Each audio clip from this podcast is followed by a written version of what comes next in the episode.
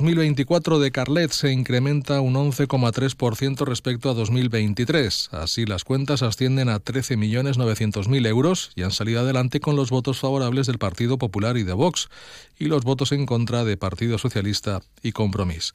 Desde el gobierno local, la alcaldesa Laura Sáez ha destacado que se trata de unos presupuestos realistas, que no suben impuestos y que escuchan las necesidades de la población, dando respuesta a necesidades inmediatas, pero también estableciendo unas bases para un crecimiento en el futuro y una gestión fiscal responsable.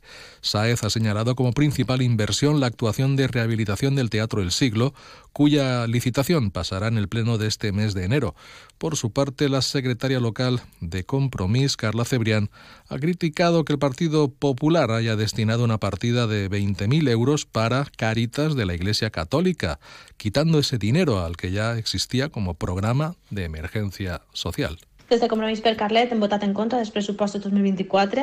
No contemplem que es passen 20.000 euros del programa d'emergència social a l'Església Catòlica perquè siguin així elles qui gestionen aquests diners públics. Pensem que ha de ser l'administració pública qui gestioni els diners públics per a poder garantir una igualtat de condicions i d'oportunitats a totes les persones de Carlet. Perquè què va passar amb les persones que no professen la mateixa religió o que no siguin religioses o com es va garantir la protecció de dades.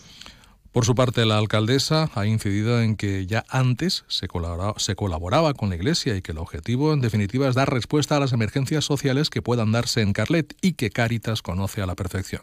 Respecte a les crítiques de l'oposició, entenem que volen fer ruïdo, que busquen una excusa per a votar en contra i poder justificar-ho. Però la realitat és que l'Ajuntament col·labora amb la Iglesia no és res nou i que l'Ajuntament col·labora en entitats privades, com puga ser Creu Roja, tampoc, ja ho feren ells. I al final el que pretenim és que d'una forma coordinada es doni resposta a les emergències socials que subsisguen a la ciutat de Carlet.